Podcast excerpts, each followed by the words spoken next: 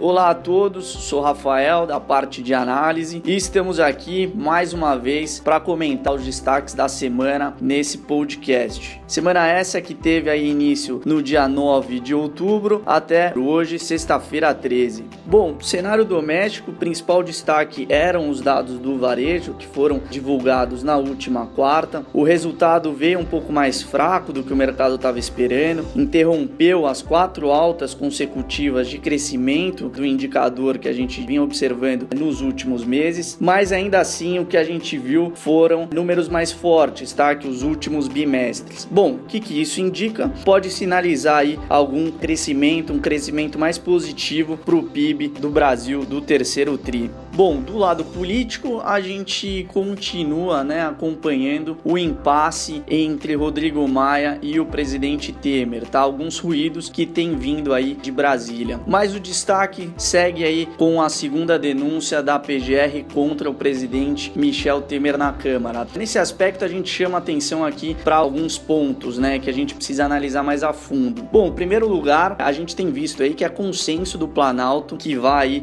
derrubar essa denúncia contra o Temer, né? Mas o que a gente tem visto é que o apoio da casa provavelmente deve ser um pouco aí inferior ao que a gente observou na primeira votação, tá? Esse é o primeiro ponto. Segundo ponto, a gente tem o fator Maia também que pode pode contribuir aí um pouco com esse impasse. Rodrigo Maia, ele não deve atrapalhar o andamento da segunda denúncia, mas é, o que a gente pode ver é que Maia pode não fazer os esforços, né, que ele fez é, na primeira denúncia para ajudar o Temer, tá? E o último ponto aqui, um dos últimos pontos, é em relação ao prazo, que o prazo aí segue um pouco apertado, né? A CCJ deve votar a segunda denúncia até a próxima quinta, dia 19, indo para plenário da Câmara tem aí o prazo de votação até o dia 20 25 de outubro. Enfim, o que, que a gente tem observado? Que esse conflito entre Temer e Maia gera um pouco aí de incerteza com relação aos avanços né, da agenda do governo no curto prazo. Então acho que vale a gente ficar bastante atento. Bom, indo agora para o mercado local, Ibovespa, a gente teve uma semana bastante positiva para o Ibovespa, continua ainda essa onda bastante favorável para ativos de risco local, onde Ibovespa aí por enquanto avança mais de 1% na semana, tá? A semana teve um pouco menos de liquidez, como a gente falou no último podcast, era feriado na segunda-feira nos Estados Unidos e ontem foi feriado aqui no Brasil, algo que influenciou no movimento né, dos mercados, principalmente do Ibovespa. Bom, com relação a essa semana, esses eram os principais destaques, pessoal. A gente vai ficando por aqui e a gente se encontra no próximo podcast.